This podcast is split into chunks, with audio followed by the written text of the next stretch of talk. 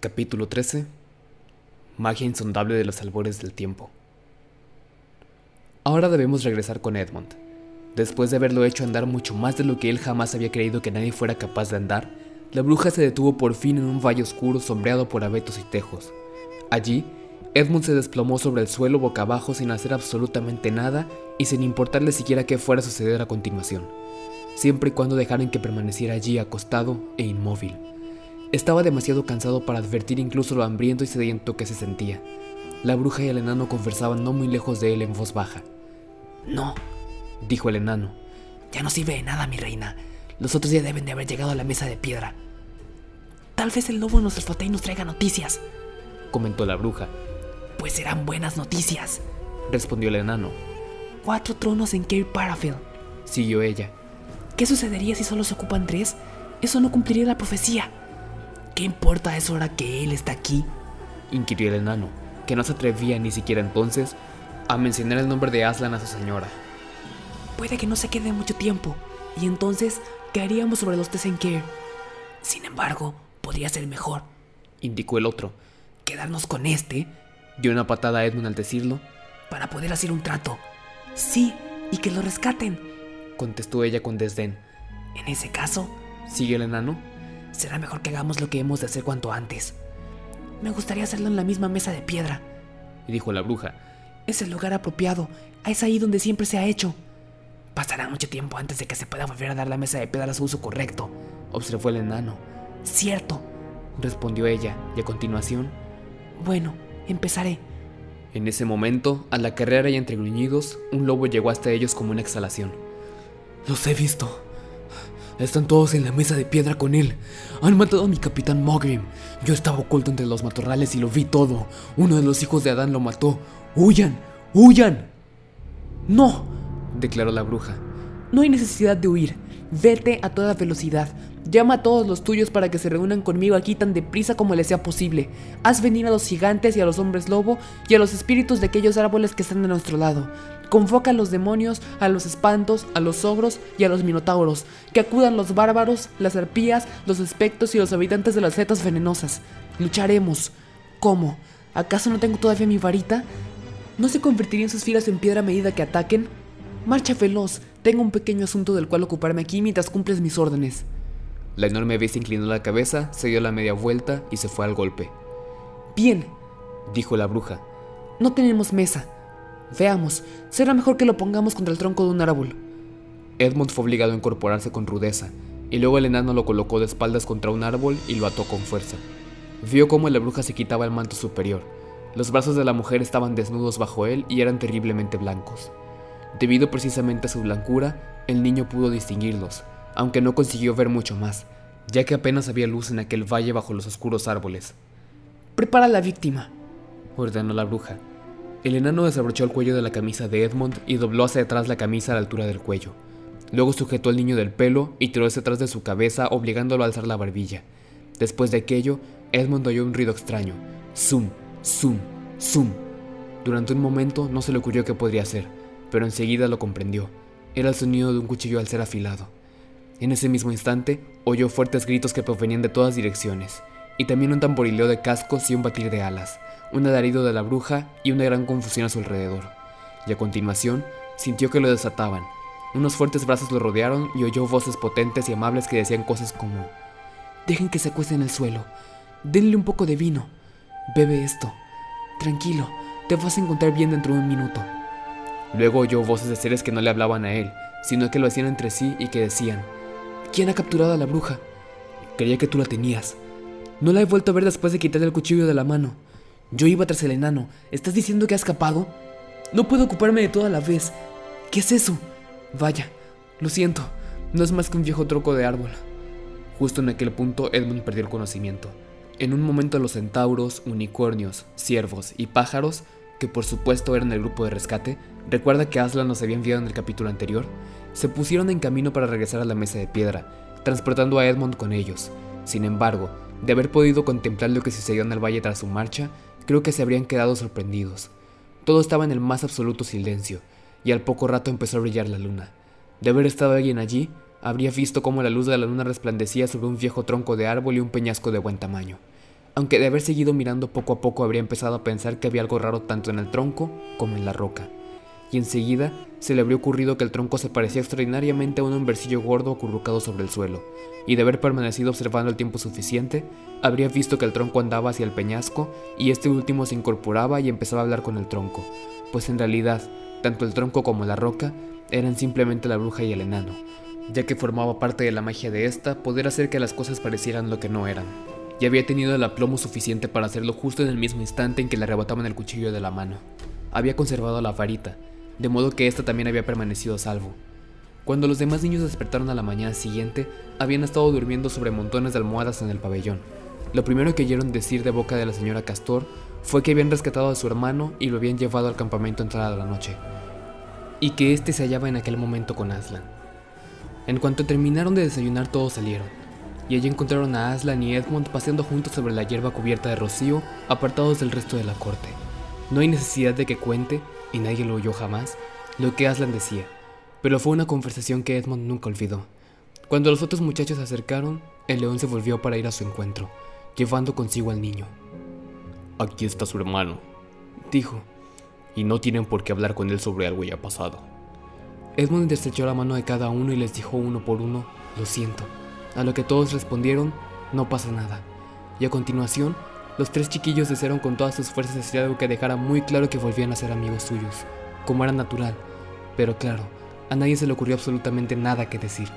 Sin embargo, antes de que tuvieran tiempo de sentirse más incómodos, uno de los leopardos se acercó a Aslan y dijo, Señor, hay un mensajero del enemigo que reclama audiencia.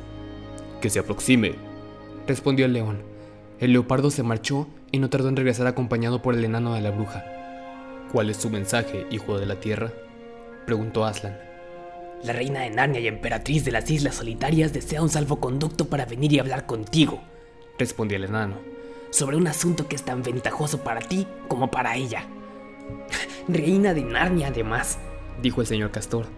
Vaya descaro. Tranquilo, Castor, repuso Aslan.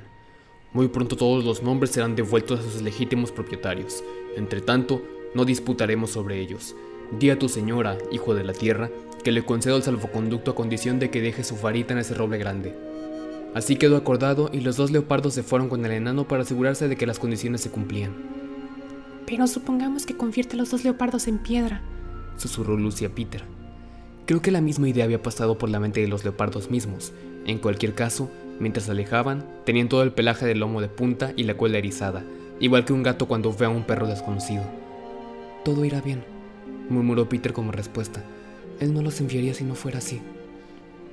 Unos minutos más tarde la bruja en persona apareció en lo alto de la colina y fue directamente hacia Aslan, deteniéndose ante él. Los tres niños que no lo habían visto antes sintieron escalofríos en la espalda ante la visión de su rostro, y se oyeron gruñidos sordos procedentes de todos los animales presentes. A pesar de que el sol brillaba, todo el mundo notó una repentina sensación de frío. Los únicos dos seres presentes que parecían estar a sus anchas eran Aslan y la misma bruja. Resultaba algo de lo más raro contemplar aquellos dos rostros, el rostro dorado y el de un blanco cadavérico, tan cerca el uno del otro, aunque lo cierto era que la bruja no miraba a Aslan precisamente a los ojos. La señora Castor advirtió este detalle. Tienes un traidor aquí, Aslan, declaró la bruja. Desde luego todos los presentes comprendieron que se refería a Edmund, pero este había dejado de pensar en sí mismo después de todo lo que había padecido y tras la conversación mantenida aquella mañana, de modo que se limitó a seguir con la mirada puesta en Aslan. No parecía importar lo que la bruja dijera. Bien, dijo Aslan, su falta no te perjudicó a ti. ¿Has olvidado la magia insondable? preguntó la bruja.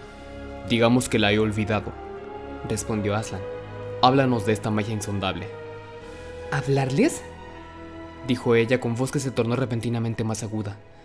¿Hablarles de lo que está escrito en la mesa de piedra que se encuentra junto a nosotros? ¿Hablarles de lo que está escrito en letras tan profundas como larga es una lanza de los hornos de piedra de la colina secreta? ¿Decirles lo que está grabado en el centro del emperador de Allende los mares? Tú al menos conoces la magia que el emperador colocó en Narnia al principio de todos los tiempos. Sabes que todo traidor me pertenece como presa legítima y que por cada traición tengo derecho a una víctima. Vaya, dijo el señor Castor. De modo que así es como llegaste a imaginar que eras reina, porque eras el verdugo del emperador. Entiendo. Tranquilo, Castor, indicó Aslan, con un gruñido muy sordo.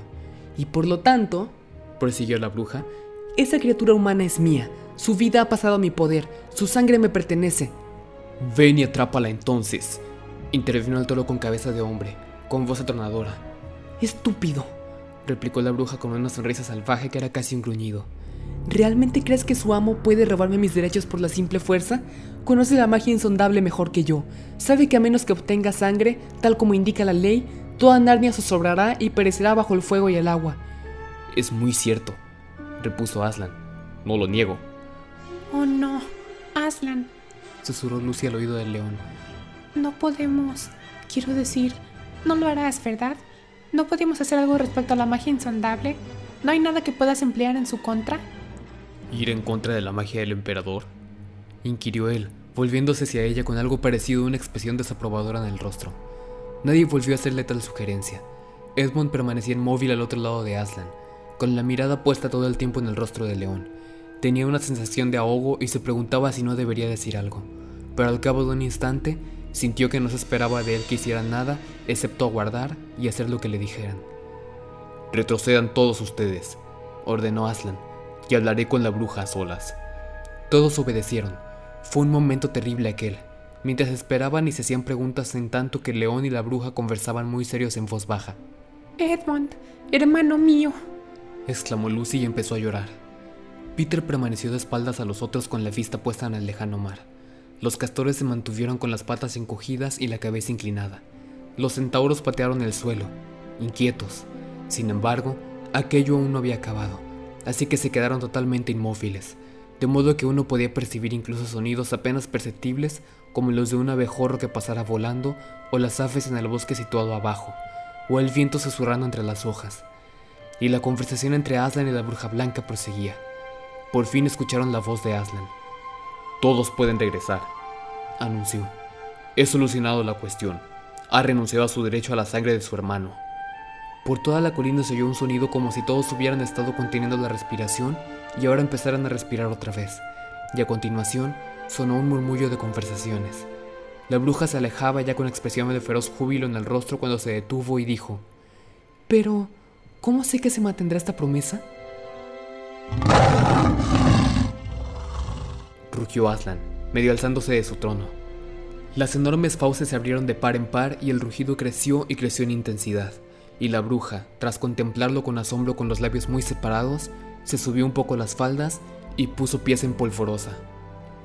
Capítulo 14 El triunfo de la bruja Debemos marcharnos de este lugar al momento, indicó Aslan en cuanto la bruja hubo desaparecido. Se necesitará para otros menesteres. Acamparemos esta noche en los vados de Veruna. Desde luego, todos estaban ansiosos por preguntarle cómo había solucionado la cuestión con la bruja, pero su rostro era severo, y a todos les zumbaban los oídos debido al sonido de su rugido, y por lo tanto, nadie se atrevió a abrir la boca.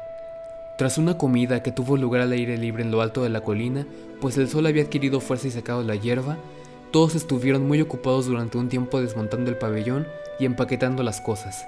Antes de las 2 de la tarde iniciaron la marcha y partieron en dirección nordeste, andando tranquilamente, pues no tenían que ir muy lejos. Durante la primera parte del viaje, Aslan explicó a Peter su plan de campaña. En cuanto haya puesto fin a sus asuntos en esa parte, dijo, la bruja y su gente se replegarán casi con toda seguridad a su casa y se prepararán para un asedio. Tal vez consigas cortarle la retirada e impedir que llegue allí. O tal vez no. A partir de ahí, pasó a esbozar dos planes de ataque. Uno para combatir a la bruja y los suyos en el bosque y otro para asaltar su castillo. Durante todo ese tiempo aconsejó a Peter cómo llevar a cabo las operaciones, diciendo cosas como, debes colocar a tus centauros en tal y tal sitio, o debes enviar exploradores para asegurarte de que ella no haga esto y aquello. Hasta que por fin, Peter preguntó, ¿Pero tú estarás allí, Aslan? No puedo prometer nada, respondió el león, y siguió dando instrucciones al muchacho. Durante la última parte del viaje, fueron Susan y Lucy quienes estuvieron más tiempo con él, aunque no habló demasiado y les pareció que estaba triste. No había transcurrido aún la tarde cuando llegaron a un lugar donde el cauce del río se había ensanchado y el río era amplio y poco profundo. Eran los vados de Veruna. Y Aslan dio orden de detenerse en aquel lado de las aguas, pero Peter dijo, ¿No sería mejor acampar en el otro extremo por si acaso ella decidiera intentar un ataque nocturno o algo parecido? Aslan, que parecía estar pensando en otra cosa, salió de su ensimismamiento con una sacudida de la magnífica melena y respondió. ¿Eh? ¿Qué sucede? Peter volvió a repetirlo. No, dijo el león con voz apagada, como si no importara. No, no llevará a cabo un ataque esta noche. Y lanzó un profundo suspiro, aunque al poco prosiguió. De todos modos, bien pensado. Así es como debería pensar un soldado, aunque en realidad no importa. De modo que empezaron a montar el campamento. El estado de ánimo de Aslan afectó a todo el mundo aquel atardecer. Peter se sentía inquieto también ante la idea de librar aquella batalla por su cuenta. La noticia de que Aslan podría no estar presente le había producido una gran conmoción. La cena aquella noche fue una comida silenciosa, y todos advirtieron lo diferente que había sido la noche anterior o incluso aquella misma mañana. Parecía como si los buenos tiempos que acababan de empezar se acercaran ya a su fin. Aquella sensación afectó tanto a Susan que la niña no conseguía conciliar el sueño. Tras haber permanecido acostada contando ovejas y dando vueltas y más vueltas, oyó que Lucy profería un largo suspiro y se removía justo a su lado, en la oscuridad. ¿Tampoco tú puedes dormir? preguntó Susan. No, pensaba que dormías. Oye, Susan. ¿Qué? Tengo una sensación muy horrible, como si algo se nos echara encima. ¿Ah, sí? ¿La tienes? Porque en realidad a mí me pasa lo mismo. Tiene que ver con Aslan. Continuó Lucy. O bien algo espantoso va a sucederle, o es algo espantoso que él va a hacer. Se ha comportado de un modo muy raro toda la tarde, dijo Susan. Lucy, ¿qué fue lo que dijo sobre no estar con nosotros durante la batalla? No creerás que va a escabullirse y abandonarnos esta noche, ¿verdad? ¿Dónde está ahora? inquirió Lucy. ¿Está aquí en el pabellón? No lo creo. Susan, salgamos y echemos un vistazo. Tal vez lo veamos. De acuerdo, hagámoslo.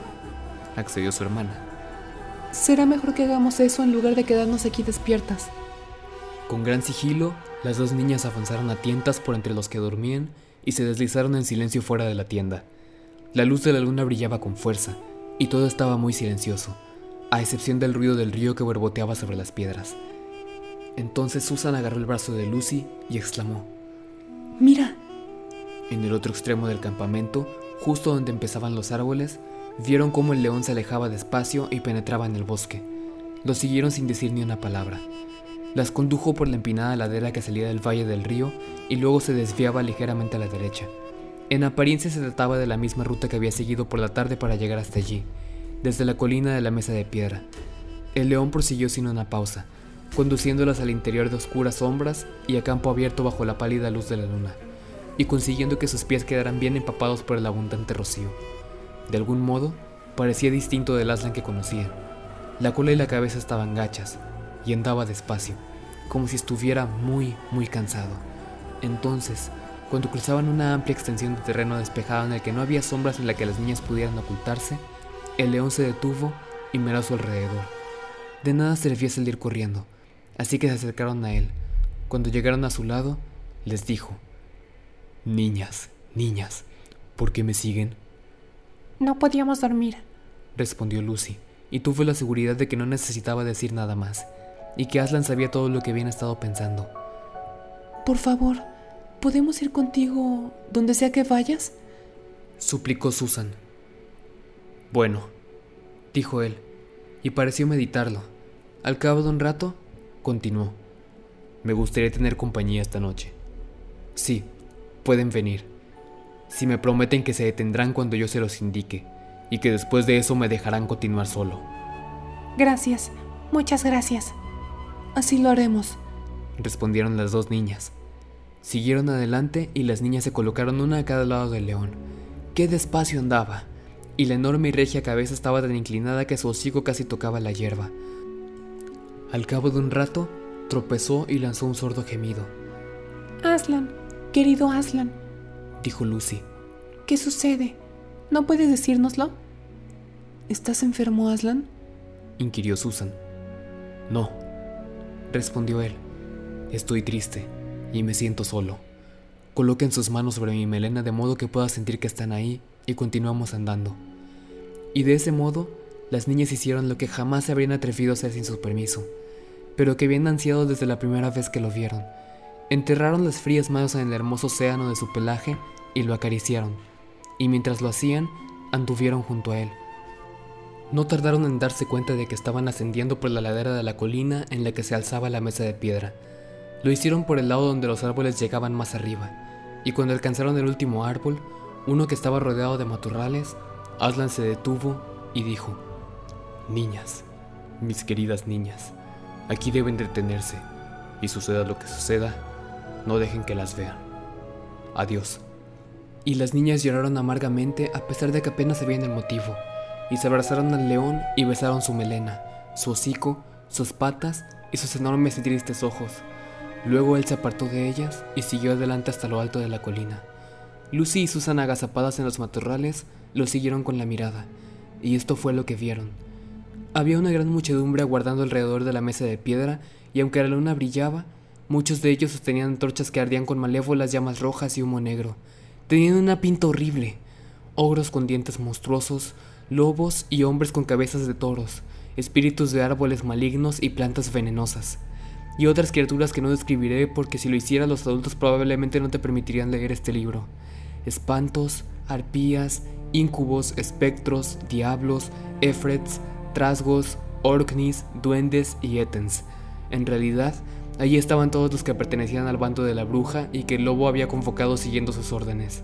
Y justo en el centro, de pie junto a la mesa, se hallaba la bruja en persona. Un aullido y un farfullar consternado surgió de las criaturas cuando vieron al gran león que avanzaba despacio hacia ellas, y por un momento incluso la bruja pareció dominada por el temor. Se recuperó enseguida, no obstante, y soltó una salvaje carcajada. ¡Idiota! exclamó. El muy idiota ha venido. Átenlo bien. Lucy y Susan contuvieron el aliento a la espera de oír el rugido de Aslan y verlo saltar sobre sus enemigos. Pero no sucedió. Cuatro arpías de expresiones burlonas y maliciosas, aunque también al principio vacilantes y medio asustadas por lo que debían hacer, se habían acercado a él. Átenlo, he dicho, repitió la bruja blanca. Las arpías se abalanzaron sobre él y profirieron un agudo chillido triunfal cuando vieron que no ofrecía resistencia. A continuación otros, enanos y monos malvados, se apresuraron a ayudarlas, y entre todos pusieron al león acostado de espaldas y le ataron las cuatro patas juntas, sin dejar de lanzar gritos y aclamaciones como si hubieran hecho algo muy valeroso, aunque, de haberlo querido el león, una de aquellas garras habría supuesto la muerte de todos ellos. Sin embargo, no hizo ningún ruido, ni siquiera cuando los enemigos, pensando y tirando, ataron las cuerdas con tal fuerza que se le clavaron en la carne. Luego empezaron a arrastrarlo hacia la mesa de piedra. ¡Deténganse! ordenó la bruja. Hay que afeitarlo primero. Otro estallido de carcajadas ruines se alzó entre sus seguidores cuando un ogro con un par de tijeras de esquilar se adelantó y fue a agacharse junto a la cabeza de Aslan. El instrumento chasqueó y chasqueó en sus manos, y masas de dorados rizos empezaron a caer al suelo. A continuación, el ogro retrocedió, y las niñas que observaban desde su escondite contemplaron el rostro del león que entonces parecía muy pequeño y distinto en su melena. Los enemigos también observaron la diferencia. Vaya, pues si no es más que un gato grande al fin y al cabo, chilló uno. ¿Esto es lo que tanto temíamos? dijo otro. Se apelotonaron alrededor de Aslan, mofándose a la vez que le decían cosas como Gatito, gatito, pobre gatito. ¿Cuántos ratones has atrapado hoy, gato? ¿Quieres tu platito de leche, mi nino? Pero ¿cómo pueden? exclamó Lucy, con lágrimas corriéndole por las mejillas. Son unas bestias, unas bestias. Pues ahora que había pasado la primera impresión, el rostro esquilado de Aslan le parecía más valiente, más hermoso y más paciente que nunca. Pónganle el bozal, dijo la bruja.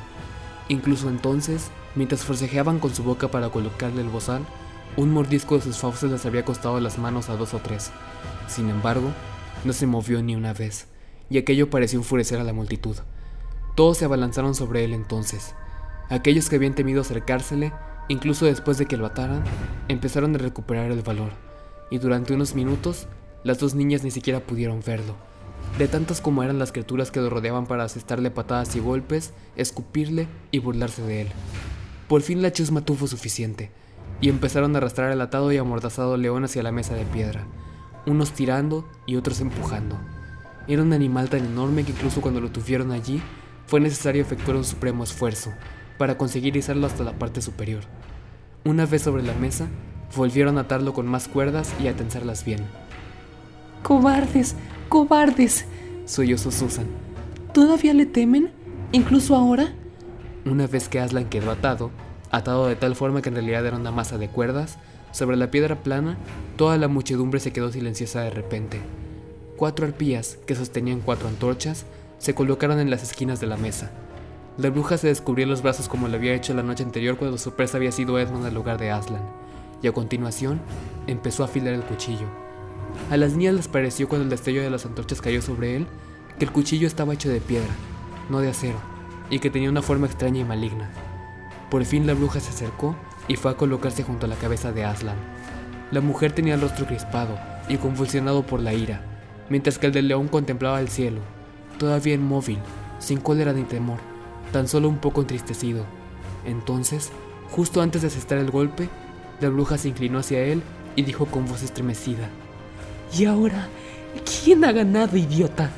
¿Creíste que con todo esto salvarías al traidor humano? Ahora te mataría a ti en lugar de a él, tal como pactamos, de modo que la magia insondable quede aplacada. Pero cuando estés muerto, ¿qué me impedirá matarlo también a él? ¿Y quién me lo quitará de las manos entonces? Comprende ahora que me has entregado a Narnia para siempre. Has perdido tu propia vida y no has salvado la de él. Sabiendo eso, desespera y muere. Las niñas no vieron el momento en que lo mataba, pues no pudieron soportar contemplarlo y se taparon los ojos.